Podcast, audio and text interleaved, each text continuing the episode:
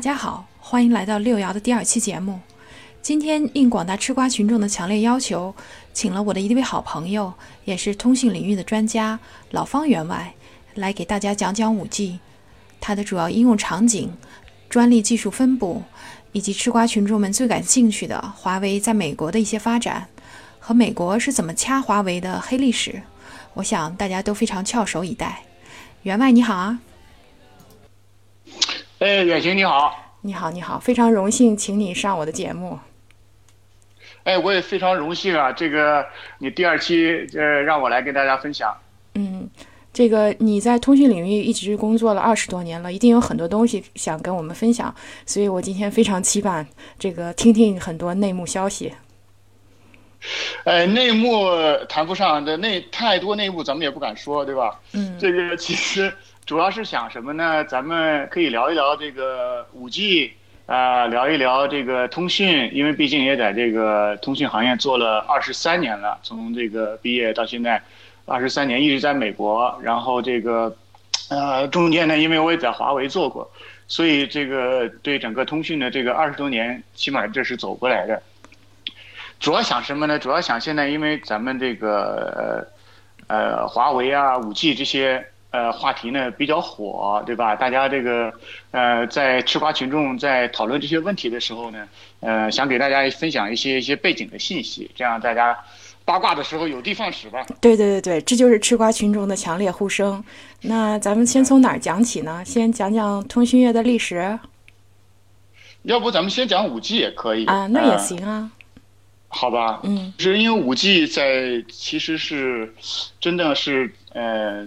等于是在五 G 的时代，这个呃华为和这个呃美国的这个矛盾才上升到一个比较高的高度啊。咱们先讲讲这个五 G 是啥，好吧？好的。嗯，就是五 G，反正就是比啊四 G 多一 G，比六 G 少一 G 哈。嗯，怎么说呢？五 G 是下一代的这个咱们无线通讯的这个技术，嗯。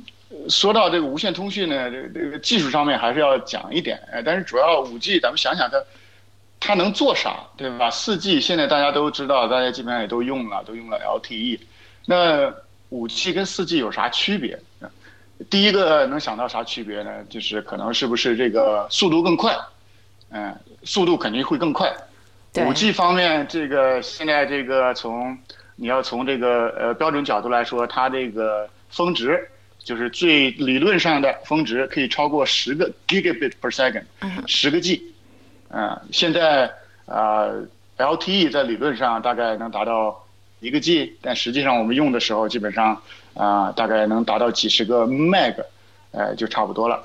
对，是。五 G 呢比这比这快，对吧？五 G 这个比这个会快很多。五 G 的这个嗯呃峰值能达到十个 G，那大家这个平常上网的时候能。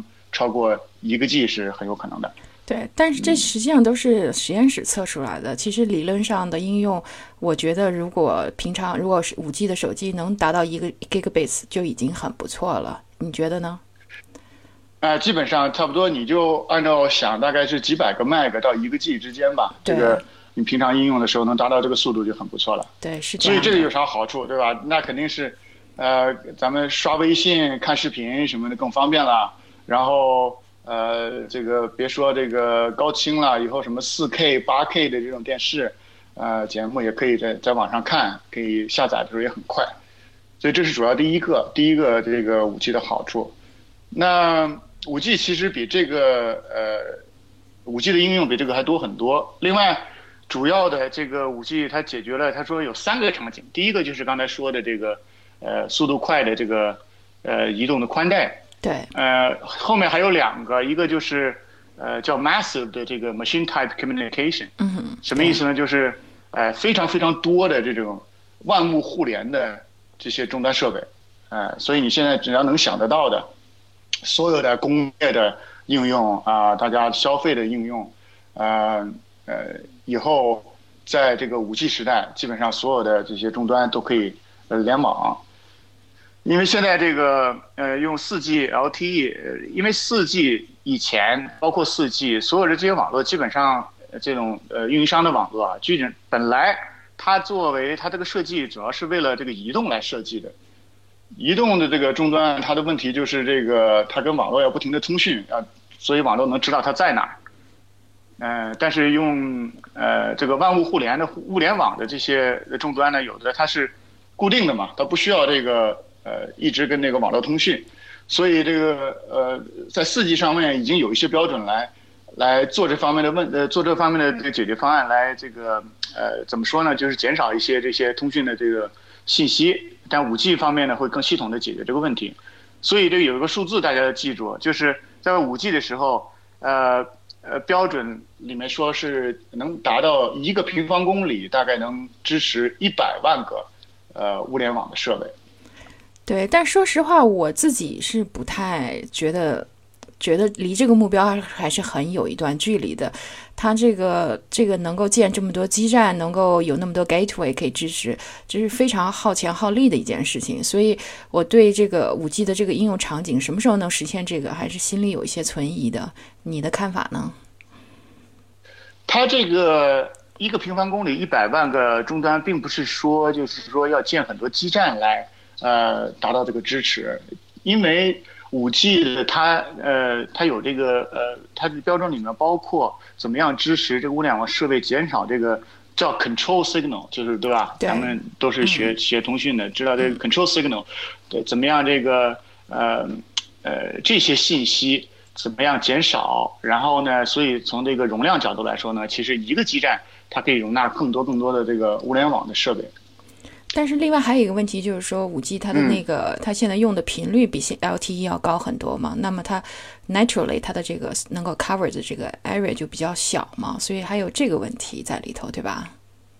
五 G 的频率是这样子的，它的欧洲、中国和美国基本上也不太一样，它这个频率的策略也不太一样啊。五 G 跟四 G 其实也差不多，有一些这个低频的。低频的所谓的就是这个六百兆啊、七百兆啊，现在呃 LTE 也都在用的一些频率。对，这个主要是用来干什么呢？咱们也都知道，物理上来说，这个低频的这个电波传得远，能穿透力比较强，呃，高频的传不了那么远，对吧？所以这个六百兆、七百兆这种低频的是干嘛用呢？是用来做覆盖。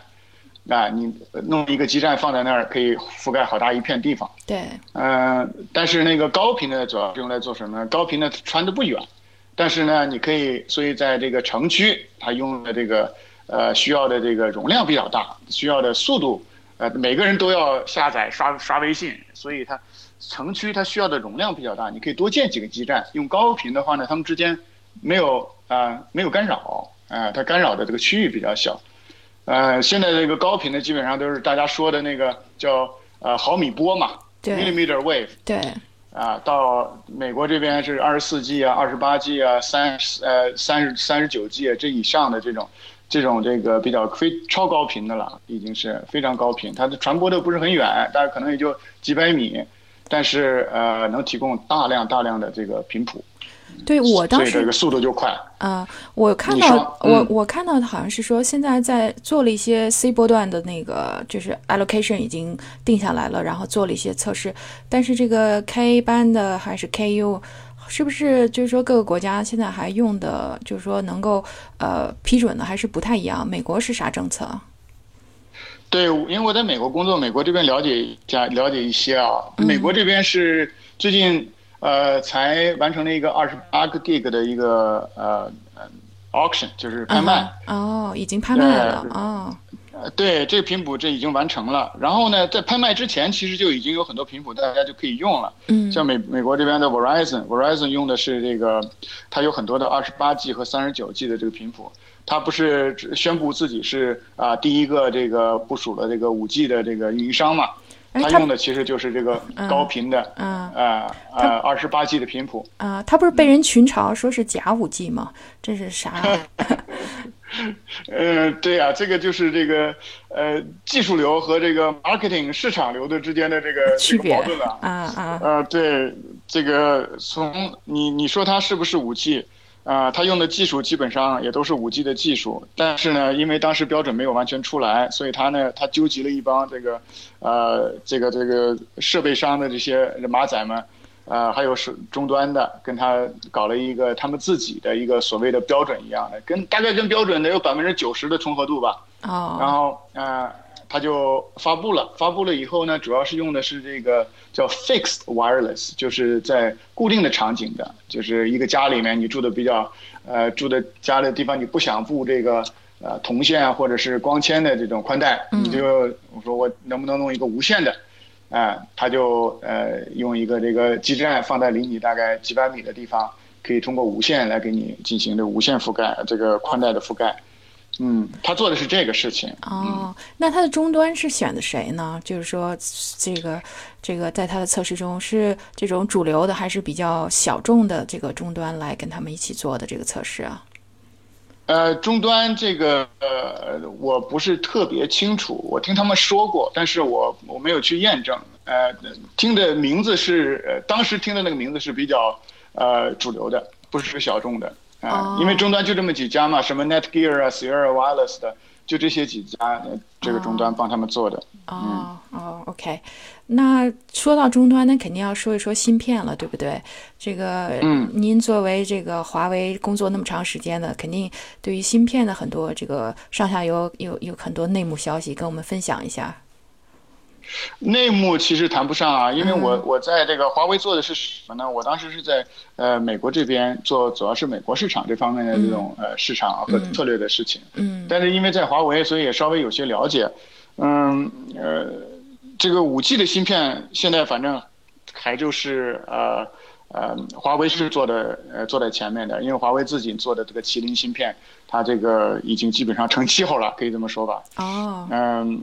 哎，因为华为的这个呃，从呃大概我进华为的时候，反正华为的这个呃芯片已经在开始做了，啊，不是五 G 啊，我是说华为做无线的这个芯片已经开始做了，啊，经过这么多代这么多代的这么发展下来，华为的芯片现在不光是可以用，现在还是不错的了，嗯，然后剩下就是高通了，高通做的这个骁龙的 Snapdragon 的，嗯，这个在业界肯定都是。绕不开的这个华这高通的这个设备，可能这个芯片还是算是比较好的。对，嗯，那那个。呃，就是它那个芯片方面是是一方面，另外还有就是说其他的，比如说天线啊什么的，它作为一个整体，你现在觉得华为它作为整体的终端的这个这个手机的这个设计，是不是现在已经全球领先了？因为前阵我跟一个呃三星的人聊，然后他说他们现在三星里面那个 MIMO 只是二乘二的，我还挺奇怪的，我说哟，都做到这会儿了，怎么才二乘二啊？嗯，这个我不敢回答这么大的问题啊，那个袁鑫，这个华为的终端是否全球领先，这个呃，咱们咱们也不不好下这个定义。但是我认为华为现在这个，尤其是在无线这块，无线芯片的这个这个技术啊，呃，做的还是不真的还算是可以不错的，可以说是不错的了。哦，好的。那那那你觉得就是说，华为虽然我听说说华为是他跟着一个土耳其的一个教授合作，这个五 G 的这个标准是做的 Polo Code，嗯，那那就是那就说，但是他还是自己的专利还是掌握的，是这个意思吗？就是说五 G，所以为什么老美这么恨他，也是因为他他在这方面的专利。对，这个也是一个点，对吧？前几天咱们说这个，在标准组织的投票上，这个华为这个五 G 拿下这个关键的这个 Polar Polar 码，嗯，这个东西可能也给大家稍微的稍微的科普一下。对对对，对对对，这个呃，这个 Polar 码是什么呢？现在华为拿下的这个只是在这个呃，等于说是呃一个场景，就是呃短编码。短码里面的一个控制信道的用的是 Polar，啊，其他的这个呃数据通道，因为这个呃无线通讯总是有控制的，控制的什么给这个手机发个信息啊，说哎有人给你打电话啦，对吧？等你真的开始打电话或者上网的时候，那个数据通道也这个是另外一个一个信道。对，呃，所以这个华为的这个 Polar 码用的是呃等于说是一个场景里面的这个控制呃信道用的是 Polar。然后还有其他的场景，其他场景现在这个数据通道用的是这个呃这个等于说是美国支持的吧，这个呃 L D L D P C 的这么一个呃这么一个呃方案。这 Polo 码是怎么怎么回事呢？确实也是这个土耳其，你刚才说的是土耳其的这么一个专家一个教授，嗯，他零七年的时候就是发布了他的一个研究成果，然后华为这个想的也比较早，呃，当时也是相对可以说是。呃，有一点这个先见之明，先见之明，或者说呃也投机也可以这么说吧，因为嗯反正这个呃应该也不这 Polo 马肯定也不是唯一的研究方向，反正对但是华为在这方面也呃布了一下局，嗯呃所以呢这个呃十年以后十一年以后。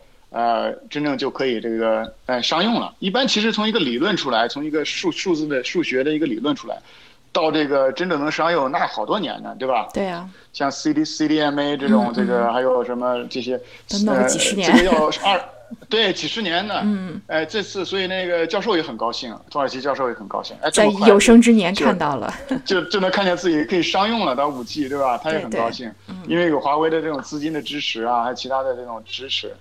那华为呢，那也有好处，对吧？那我自己布局，我我先呃了解了这个东西，我的我的里面的一些 IPR 是我的，对，呃，然后另外呢，呃，就算你就是把 IPR 都抛开，那我这个东西我都玩了十年了，我都玩了十一年了，肯定比你其他人玩的好嘛，是吧？嗯，哎，所以这个还是呃，还是对对于整个通讯业还是有点价值的。哎，那听说就是大家都说华为的专利，五 G 中的专利在世界上恨不得占个百分之六七十，确实是这样吗？还是说带有夸大的嫌疑？嗯呃，所以说专利这个东西呢，你要看，就是有的是这个叫 essential 的专利，有的是不是 essential 的专利，对吧？嗯嗯，呃，因为专利现在每个公司都能弄个成百上千的这种专利出来，只要肯花钱就行。呃，对对对，因为是申请这个专利，你只要是做的东西和人家有一点点不同，对吧？对，呃，就可以。但是这个要真正有用的是看 essential 专利，像你比如说你在波罗马里面这些的这种专利，那还是很有用的，嗯因为大家都要用到。对嗯，这个百分之六七十呢，我觉得可能呃不不能说是都是 essential 专利啊。哦，OK，具体具体的多少我也不知道，因为我我是一四年离开华为的，有四年多了。但是这个据我的猜测吧，嗯这个得百分之六七十，假如所有的以三手专利都给华为控制了，这还是比较可怕的一个事情。对啊，就是啊，是是这样的。嗯，就刚才咱说了一个，就是这个五 G 的好处，就是说，呃，刷东西很快。那老方再接着说说这个其他的好处。对，后来我们提到了第二个，第二个就是那个物联网，对吧？对可以支持这个一百万个呃终端设备。嗯。第三个，第三个其实就是五 G 有一个这个呃低延时的这么一个场景，就是叫呃 ultra ultra low latency and high reliability 的这么一个这么一个场景。嗯、这个呢就是有啥用，对吧？呃，这个低延时什么样的应用需要低延时？那你可以想象一下，这个平常你这个刷微信什么，你这个微信别人给你发的东西，你半秒收到，一秒收到，呃，问题不大没啥大，区别。但是没啥区别，对吧？嗯但是有一些应用，现在大家炒的比较火的这个自动驾驶啊、对 autonomous car，然后这个无人机 drones，呃，这方面的控制，只要有这方面的控制的话，这个低延时还是很需要的啊。这个在最短的时间内做出判断，你可以这个要撞人呐、或者要要拐弯啊什么的。所以五 G 里面说延时，这个是端到端啊，这个还是端到端就在这个呃这个延时能要能达到呃呃一个一个 millisecond 一个毫秒。对对，所以这就是边缘计算就非常重要了。虽然大家说五 G，其实边缘计算是五 G 最核心的一部分之一，但是国内我看好像介绍的也比较少一点。对，所以呢，怎么达到这个这么一个端到端的一个毫秒？因为你想想这个，呃，这个物理上这个电波传它是有速速率的，对吧？它传一定的距离，它是需要时间的。你假如这个一个车，它从它的这个摄像头或者 lidar 啊什么，它这种技术能检测到前面有一个障碍，然后呢，但是它的这个呃处理这个信号的处理，它要算，它要送到一千公里以外的一个数据中心去处理，然后再回来，那可能早就撞上了。所以因为这个物理上来说，要传这么远，它肯定就需要十几个毫秒、二十个毫秒的时间来回。所以那，怎么办？嗯、一种是现在你看那些那个呃呃自动驾驶的车里，每个车里都背着一个呃一个大大的一个呃服务器在里边。那目前就是说，所有的这个处理呢是在车里自己进行的。那以后，那是不是每个车都需要背这么一个服务器，还是说另外你还有的跟其他的车要通讯的时候，是不是有一个中间的一个服务器来啊？大家组织协调一下比较好。那这个服务器放在哪？这个放在那个很远的数据中心不行。那么可能就是远行你刚才说的这个 edge computing 边缘计算的这个概念。对。那可能要么是在这个啊呃基站的这个呃这这个塔底下就放一个呃一个小小的你微型的数据中心，或者是啊从基站接到那个 central office 就是啊运营商那一端节点的第一个节点最近的地方放一点点那个小的这个运算能力。哎，这个就是一个边缘计算的一个概念，嗯，能等能帮助这个低延时的这些场景能实现。嗯，对，因为边缘计算就是说也火了很多年了，但是这个好像大家比较困难的还是说对于这个场景的问题，就是说虽然是这个自动驾驶是一个场景，但是什么时候能实现，呃，一直也是很挠头。所以我觉得虽然说五 G 是个好东西，但是真正能够。应用并且能够赚到钱的时候，似乎还有一段距离。不知道美国是怎么看的，在这个方面的发展是怎么样的？哎，远行，你这个问题问的很好，就是五 G 到底能干啥的问题。嗯，现在大家在说的五 G 的一些场景啊，包括这个呃呃更高更快的这个宽带啊，包括这个低延时的这个 self-driving car 自动驾驶这些这些应用场景，大家也都在有怀疑，说到。就这么一些场景的话，是不是真的需要五 G 哈？因为四 G LTE 现在确实也是不错的，其实大家能能能用，那你想要什么刷微信什么的，也都满足我们的需求了。那另外还有一些想的比较野一点的场景，像这个叫呃远程的这个手术是吧？remote 这个 surgery，这个现在基本上在业界已经说成个笑话了啊，就是说这个确实是需要低延时。但是那个真有多少手术的场景是会通过这种这个远程的这种武器来来实现？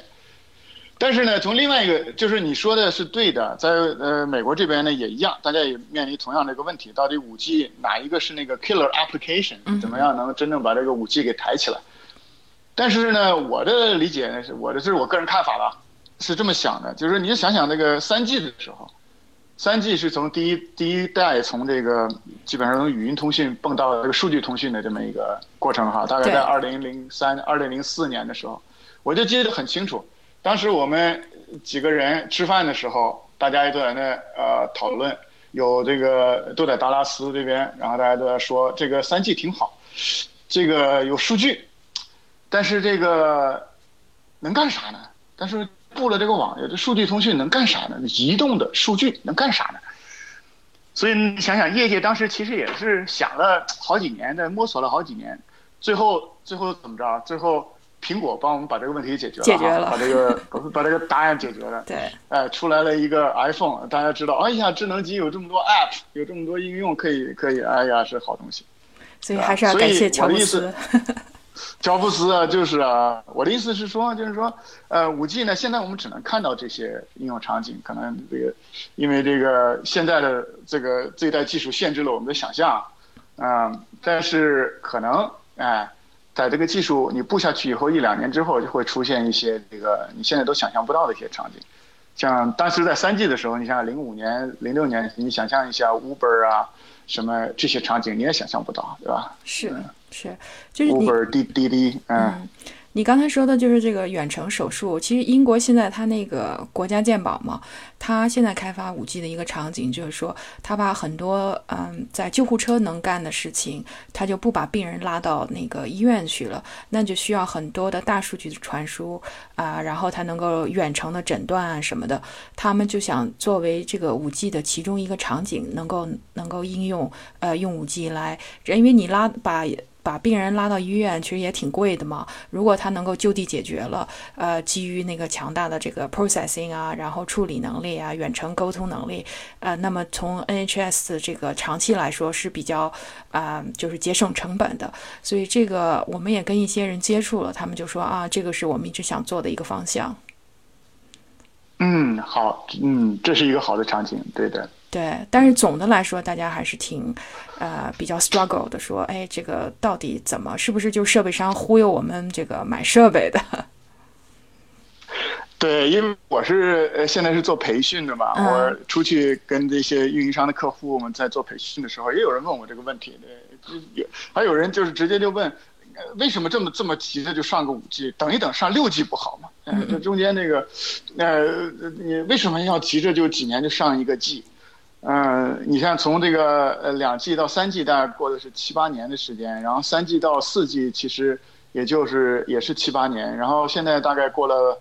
有八九年了吧，咱们又来搞五 G 了，啊，这个是为啥，对吧？这个，但是其实你这么看过来，每次上一个 G 之前，好像都有一些疑问，但是出来之后，由于一些新的这些技术上的一些特点，呃，大的带宽呐，低的延时啊，哎，就是总有一些新的这些应用会出现。对，所以这个，而且就另外要说的就是说，五 G 是第一次把这个 satellite communication 在它的那个标准里头呃囊括进去了。所以作为卫星通讯业内的人，还是挺兴奋的，说，哎呀，市场这么大，我们终于能分一杯羹了。但是也是很挠头，因为它是个，他不知道怎么挤进这个所能够应用的场景之中。所以现在这个作为卫星通讯的人来说，是又兴奋又迷惑。对于五 G，哦哦。对，因为你是在这个行业嘛，你在做卫星的，所以你这个肯定很关注啊。对对，所以我我们也是有很多讨论。另外一个问题就是说，那个 LTE 对这个卫星通信，就它因为它那个频谱接得很近嘛，就已经有干扰。现在这个五 G 又往毫米波走，又把卫星通讯的其他的频道又是作为邻居了，又要相互干扰。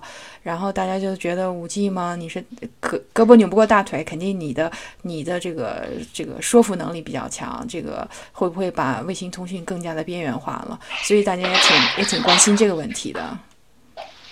是 频谱是最关键的吧？对吧？现在频谱频谱这个资源是，呃，无线运营商里面大概是最关键的一个资源了。嗯，对。那问问那个美国设备商的一些情况，因为。呃，前阵我我听谁说，说是，呃，全球百分之七十的四 G 的这个基站啊什么的，其实都在中国。那那在美国是这个情况吗？就是说，设备商、运营商们，其实在美国四 G 也没有说达到很高的一个覆盖率。呃，美国现在你要从四 G 来说的话，呃。基本上全覆盖了，呃，这个可能有很少很少的地方，呃，四 G 啊，四 G 基本上全全国都覆盖了啊。它这个从从人口来说，大概是你要看不同的运营商，因为美国有四个运营商嘛，嗯，呃，有 Verizon、AT&T、Sprint 和 T-Mobile，现在 T-Mobile 和这个 Sprint 要合并，所以以后可能有三大运营商，嗯，但是每个运营商至少都说自己覆盖了百分之九十七以上的这个人口，嗯，但是。呃，他有点的没说是啥呢？是没没有，咱没说这有多少面积覆盖了，对吧？对，是的。因为美国的也有广大的地方，这个地广人稀，呃，所以呢，呃，也在地广人稀的地方也有一些这个很小的各种各样的小的运营商，用各种各样的技术来覆盖这些这些人群。但你刚才问的那个远行，你问的设备商在美国，美国反正本土本土这个设备商是没有了。对啊。呃。对，经过这么多年，嗯，下来这个，呃，拼到后来，这个基本上你只能在这个诺基亚里面找到一点原来美国本土运营商的一些痕迹，对吧？嗯。那呃，爱立信里面也有一点，买了这个呃这个呃 Nortel 哦，Nortel 北电也不能说是美国的了，北电是加拿大的。对。嗯，对他买的是加拿大北电的 CDMA 的这一块。我的意思是说呢，就是说呃。呃，在这个美国，你要从运营商来说的话，是刚才讲的四大运营商；你要从设备上来说的话，基本上是爱立信和这个呃诺基亚，呃哎 Nokia 两分天下。另外呢，有一点点小小的一点点呢是三星啊。我呃我原来原来也在三星呃做过一点时间。三星因为大家讲起来都是三星的这个呃智能手机，对吧？是吧？哎，它是做手机的。呃，大家可能不知道，三星也做这个基站设备这一块哎，呃，核心网啊也都做。他当时是怎么呢？三星是呃，当时做这个 CDMA 的时候，呃，他是在九六年在这个美国达拉斯这里设了个点儿，然后想攻这个 CDMA 的这个美国的市场，因为他在他在韩国肯定都是用它的。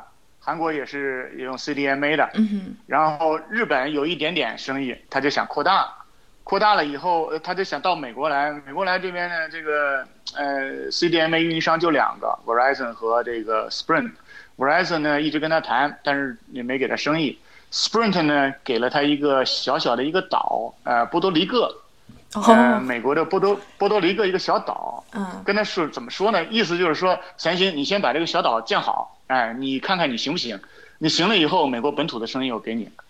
嗯，三星呢，我觉得他们还是韩国人是有点这个二杆子精神啊，就是一个小岛几百个基站，没多大的生意，哎，在那做做做，这做了十年，哦，是吗？真的做了十年，就做的挺好，哎，嗯。然后呢，这个肯定赔了不少钱，因为他这个投入很大，对，嗯，但是呢，最后 Spring 呢一直呃受其他这个呃，当时还有北电，还有呃这个呃呃呃诺基亚什么这哦，当时是北电和朗讯是 Lucent，所以他们的这两个 CDMA 的这么一个压力呢，一直没给那三星的机会。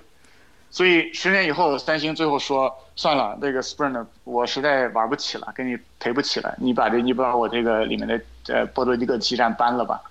最后呢，等于说 Sprint 就欠了三星一个人情，嗯，结果最后呃是什么时候呢？到零九年、一零年，Sprint 要布这个 LTE 的时候，呃，当时这个华为也是呃大张旗鼓的在这里面在竞标，嗯。在竞标啊，嗯。当时这个也是一个呃一个标志性的一个里程碑式的事件，华为在里面基本上抢的呃就就差最后临门一脚这个推进去的时候，呃，由于政治原因，最后那个华为没进去。没进去，但是这个三星也跟在里面在那混呢。嗯然后 Sprint 觉得三星，哎，这给你一个机会吧。结果三星这就进了 Sprint 的这个，呃，这个这个网络。哦哦，还有这么一段历史。对，所以现在三星还在印度，它也发展了它的这个基站的设备的生意。所以它现在，呃，你要排这个无线基站的话，啊、华为，然后爱立信、诺基亚、朗讯没了，北电没了，哎，下面就排到中兴，对吧？中兴下面，哎，三星，你能看见三星在算国际国际的这个无线设备提供商了。哦，还有这么这么一段往事的经历，但是 对，呃，但是其实现在你说实话，核心的东西都基本都是软件了，对不对？这个一直说啊、华为有什么后门可以给监控，其实可以威胁国家安全。其实你看前一阵儿诺诺诺基亚的那个核心，因为那个 certificate 过期了，一下子都瘫痪了。其实我一直觉得，就是说这个不需要很很很那个后门，有很多办法让网络瘫痪。呃，是这样的。其实这个通讯设备、通讯这个 infrastructure，对吧？嗯这个基础设施，嗯嗯你说它敏感不敏感？其实真的很敏感，确实是这个对国家安全啊，对国计民生啊都很重要的一个事情。嗯，但是你说跟用谁的设备关系大不大？我个人理解，其实用谁的设备呃都不安全。嗯，对，你呃对吧？你都是就像你刚才说的那个，只要你这个 availability 没有了，就是不能用了，那那你这等于说是这个这个所有的这个呃功能都受影响了。嗯，对，就是说，其实就是以你知道的情况，就是说，美国抓到什么华为的后门的实锤了，还是只是他在那儿啊、虚张声势？其实并没有什么，因为有些可能就是说，呃，程序员写的不好，并不一定是人为的问题。你你你有啥内对幕跟咱分享一下？对，咱们咱们就这样稍微讲一讲这个呃，稍微给一点这个历史的这种背景信息吧，就是华为跟那个美国互掐的这么一个对对过程对，主要是。主要是美国掐华为，对吧？华为也你也不会想到就主动去掐美国。呃，我是零七年底进的这个呃美国华为这边，当时其实呃也有一点点风声吧，就是因为我当时进去的时候，心里也有点怀疑，就是说这个呃通讯基础设施确实是比较敏感的一个事情，在美国能做这个生意吗？嗯，后来这个反正呃考虑了一下呢，最后还是呃进去了。进去了以后，当时呃华为在美国呢是怎么一个情况呢？呃，咱们就光说这个设备这一块儿啊，因为终端终端相对来说这个呃没有那么敏感。设备这块儿，当时在美国，它其实已经有几个呃中等的这种客户了啊、有一个无线的客户叫这个 Leap Wireless，呃，这都是公公开信息。当时 Leap Wireless 用的是华为的，然后那个呃呃，这个美国有一个这个 cable 的运营商，对，你知道 cable 除了提供这个呃这个电视服务啊，还有这个呃宽带服务，它还提供语音服务、电话，对吧？嗯。当时他要上电话，所以呢，当时也选了这个华为的这个呃语音的这个呃我们这个叫 IMS 的这个设备，等于核心的核心网的设备。所以呢，呃，还有一些。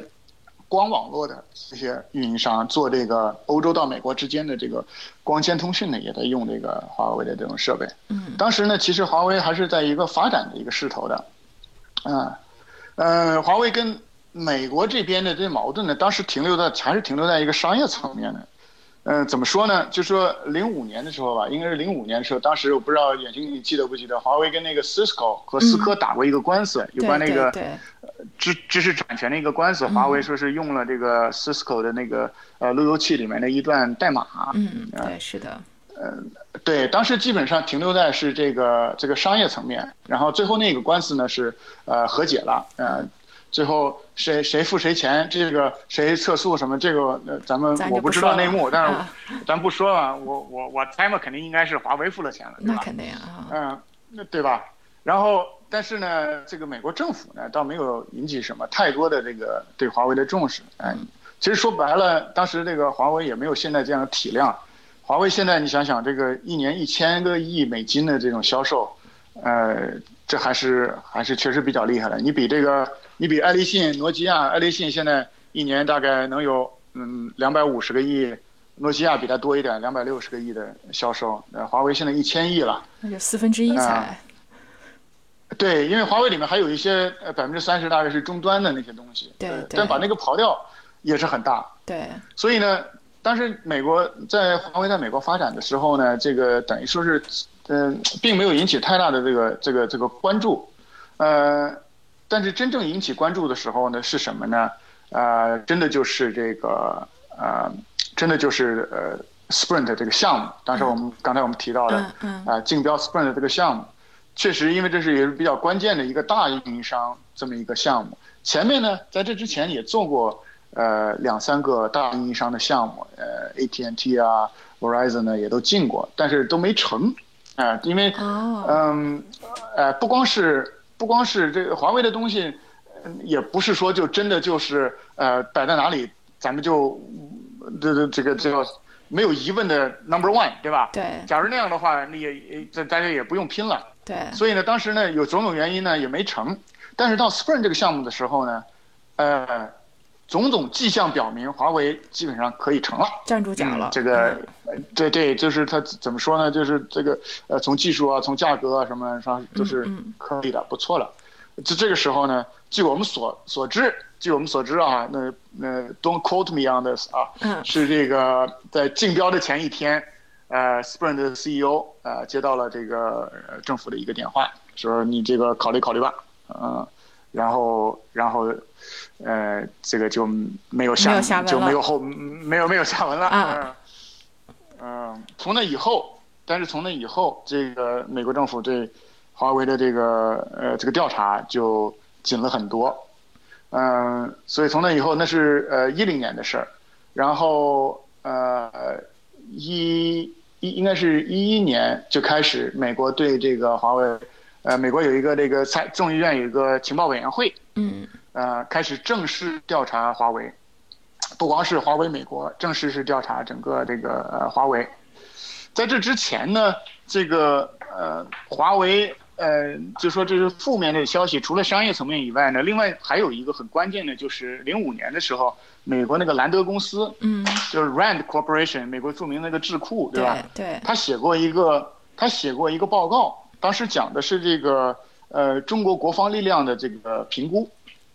里面就那里面提到说，中国的一个很重要的一个国防力量提升的一个方式，是中国的高校、中国的呃这个民企和中国的政府相结合，呃来这个提高这个竞争优势。那里面就提到了华为的名字。嗯。呃，那里面的信息呢，呃，并不一定都准确。为啥呢？因为后来我其实参加了很多。啊。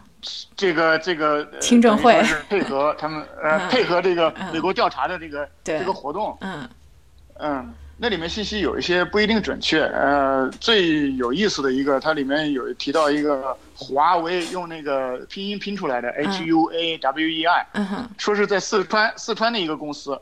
后来我查了一下，那个公司叫华为，哦，老美分不哎分不出来啊，微电子的微，他查不出来。啊啊，里边还有一个说是这个呃任正非任老板呢是这个退役军呃人，是退役军人不错，他说是原来一个解放解放军通讯研究所的一个所长。啊，嗯，这里面他也没说哪个所。后来这个呃查一查，我们估计他可能是搞错了，因为那个当时大唐的那个呃那个创始人叫乌江新吧，那个呃那是一个呃解放军的一个军人，嗯，哦，是一个通信研究所的，所以呢，就种种里面有有有真的有假的，嗯。有这个有乌龙的东西，嗯。但是最大问题是啥呢？当时这个华为呢没有引起足够的重视，但是种种原因吧，可能也因为觉得这是呃他们嗯。呃呃对我们咱到美国做生意还还早，然后这个这个也没想到以后会搞这么大，就嗯成为这个。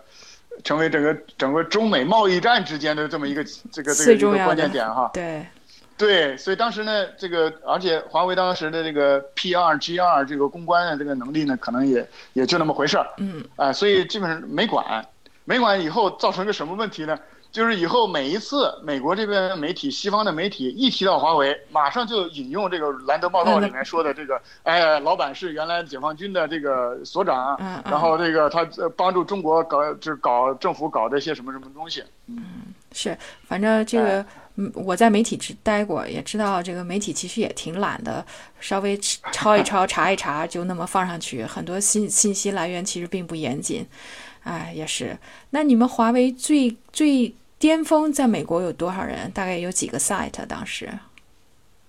呃，当时美国这个总部是在呃，总部是在这个达拉斯这边，然后这个在美在硅谷有美研所，呃、嗯、具体多少人？当时反正可能有呃近千人吧，哦，那么大呢？哦，哎，对，是不小的，嗯。啊。然后，然后，然后就慢慢收缩，直到最近说不跟你们玩了。那这也是一个因为对，因为当时这个在美国发展的还是呃，像我说的，还是呃按部就班，一步一个脚印在发展。所以这个华为总部呢也认为这个可能在呃欧洲做的不错了以后，在美国是不是也可以发展这个这个这个做起来？哎对。但没想到美国这边这个政治和安全的这边的阻力这么大啊！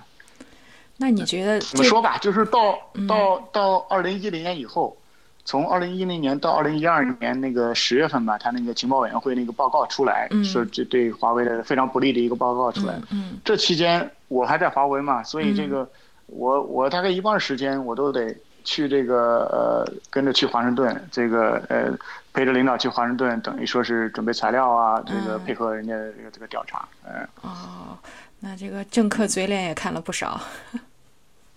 很多政客啊，挺有意思的，这各种各样这个这个政客，因为呃，在美国其实这个所谓游说这个事情，lobby 对吧？对他是他是正常的嘛，对，哎，你也可以雇很多这种这这个这个原来的政客 lobbyist，可以作为这个这个说说客。嗯。呃，我们那个在华盛顿华盛顿办公室的这个呃同事呃和领导，这个后来都已经成为这个美国它有个注册的呃 registered lobbyist，嗯嗯因为你的你去那个你去这个去太多了。去太多了，他就得他就是说你你注册一个吧，啊、啊啊。哦，还有这样一个，那你你你你看来去的还不够多哈，不然也得注册。我去的不够多，而且我去的不够。这个呃，真正的这个，因为呃，跟人会面的时候，这个嗯肯定还是需要一定的这个级别的这个呃领导去嘛。嗯嗯嗯。那你那你你你总体来说，对你觉得这个这一仗华为算是在美国算是完败了，对不对？那以后还有没有机会呢？因为不是说美国很多这种覆盖农村的这些小的运营商还是用华为的，那你觉得华为还有翻身的机会吗？嗯、呃，我是觉得短期还是很困难的，因为在这么一个环境下，现在现在等于是已经呃摆到了整个中美关系、中美贸易的这么一个大的这这个角度来说，那这个两个大国博弈的时候，就不是华为一个一个公司能决定的了，对吧？嗯，呃，现在问题就是说，呃呃，这个美国愿不愿意花这个代价？就小的运营商大概有四分之一还是还是用的华为的东西呢？他愿不愿意花这个代价给这些小运营商一些钱，对吧？因为呃，华为东西还是不错的，这个尤其是小运营商，呃，爱立信啊、诺基亚又不理他们，对，呃，那他找谁呢？他他又得需要这个价廉物美的提供服务，找谁呢？嗯嗯，华为的东西和华为的服务确实也能满足他们的需求，嗯，也比较物美价廉。对这个，那你那你不用他用谁呢？那这个把这华为换掉。这个钱从哪儿从哪儿来呢？这个你政美国政府说禁止我用，那你给不给我钱换呢？对吧？主要是这些事情，呃，看就看美国政府有没有这个这个决心，呃，真的要撕破脸啊，搞到这么高的层次，对吧？对，其实也挺可惜的，因为这个。肯如果完全华为禁止的话，对美国五 G 的发展确实会有一些影响的。所以从长远的国家大计来说，其实对美国并不是一件好事。但是，这个大家可能都比较看重眼前利益吧。我觉得，因为政治原因还是在里面。因为这个，大家现在目前好像在美国，呃，不管是民主党和共和党，他们两党之间掐得很厉害。但是针对中国的这个事情上，好像还是有一定的共识的。对，啊，对，因为因为这个呃骂中国、掐中国，呃，对他们来说没有任何的政治风险。对，而且是政治正确的一件事情。现在看来，对，跟那个跟那个对骂俄国一样，哎，基本上都是已经是政治正确的一个事情了。对，那那这个时间也差不多了。那那你说从。长远来说，你对五 G 应该是还是很有信心的。那你觉得五 G 最终因为这整个这些风波会在中国大放异彩，而欧美是跟随呢，还是说大家会齐头并进？你自己的预测是怎么样的？哎呀，这个问题很大。我是觉得，呃。我我个人希望呢，希望肯定是这个从技术从技术角度来说，大家还是嗯有有一些合力，大家可以把这个技术往前推，对吧？嗯。但是也保不齐以后真的可能会呃出现一些技术的这这个呃分叉，大家你说是不是？欧美他们自己呃搞一个阵营往前走，然后呃。中国再联合一些可以联合的力量，搞一个，再加上“一带一路”往前走。呃，对，呃，这个也不一定不可能啊。这个天下合久必分，分久必合，对吧？本来从三 G 的时候大家都是有阵营的，到四 G 合到 LTE 了，再往前走怎么走？呃，五 G 我觉得已经呃不太可能分了，因为五 G 标准已经已经出来了。对。呃，但是你说政治力量以后假如在在在这里面。呃，搅这个技术的这个问题的话，以后怎么样很难说，我真的觉得很难说。对，是这样。不过也许这个这么一弄，给一些很小的这种初创公司一些机会，说不定他们能起来。反正现在都是软件了嘛，对吧？他只要这个把这个其中的一个 module 做得很好，也许他就有能够有有有有市场，说不定最后会能够鼓励初创企业的发展，也也很难讲。呃，有可能。嗯，这个确实很难说了。对，所以这个五 G 确实是一个很大的 topic。这个啊，华为的内幕，这个以后肯定还要请这个员外再多多帮我们分享一些。这个有些比较 sensitive，但也许过一阵儿可能能更加跟大家说的深一点。哎呀，行啊，反正很高兴和大家分享啊，能说的我尽量和大家可以多分享一些。对对对，这个吃瓜群众对这方面的呼声很高，所以这个你一定要这个多多努力，多多多多来这里跟我们多分享一下内部。嗯，非常非常感谢远行邀请我来在这里分享一下，以后我很愿意来。好好好，那多谢。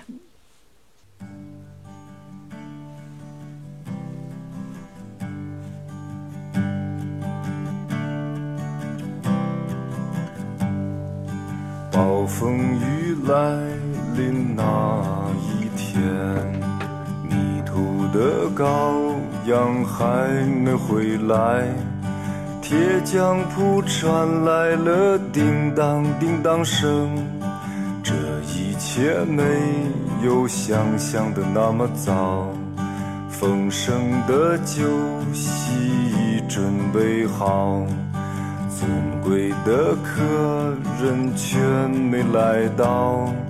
熟睡的女儿露出笑颜，这一切没有想象的那么早。想捕捉一只美丽蜻蜓，却打碎自己心爱的花瓶。燕子飞回了屋檐下的巢，这一切没有想象的那么早。